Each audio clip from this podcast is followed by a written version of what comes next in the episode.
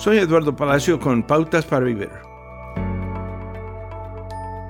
Si somos honestos, admitiremos que puede ser increíblemente difícil reconciliar la bondad de Dios con la oscuridad del mal que viene directamente del abismo del infierno. Sin que ella lo supiera, el hijo de Reina fue abusado sexualmente. Ella admite con tristeza, perdí mucha fe cuando todo salió a la luz. Sería muy bonito si usted y yo pudiéramos ver a Dios castigar el mal y resucitar cada vida rota en el aquí y ahora. A veces eso sucede. Pero las escrituras que abordan lo que Dios dice que hará con los malhechores que dañan a los indefensos son alentadoras. Arderá mi furor y los mataré a filo de espada, dice en Éxodo 22. El libro bíblico de Deuteronomio nos dice, no hay nadie como el Dios de Israel. Él cruza los cielos para ayudarte, cruza los cielos con majestuoso esplendor. El Dios eterno es tu refugio, y sus brazos eternos están debajo de ti, y Él grita, destruyanlos. Si nos apresuramos a mencionar clichés como Dios tiene un plan,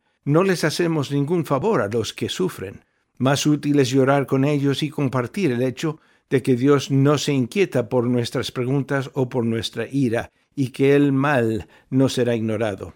No puedo responder a la pregunta de Reina de por qué, pero puedo asegurarle que Dios anhela consolarla en su angustia y promete justicia perfecta a su tiempo. Puedo escucharla y ser el amor de Jesús para ella mientras tanto. Acaba de escuchar a Eduardo Palacio con Pautas para Vivir, un ministerio de Guidelines International. Permita que esta estación de radio sepa cómo el programa le ha ayudado. Acompáñenos en la próxima emisión de Pautas para Vivir. Gracias por su sintonía.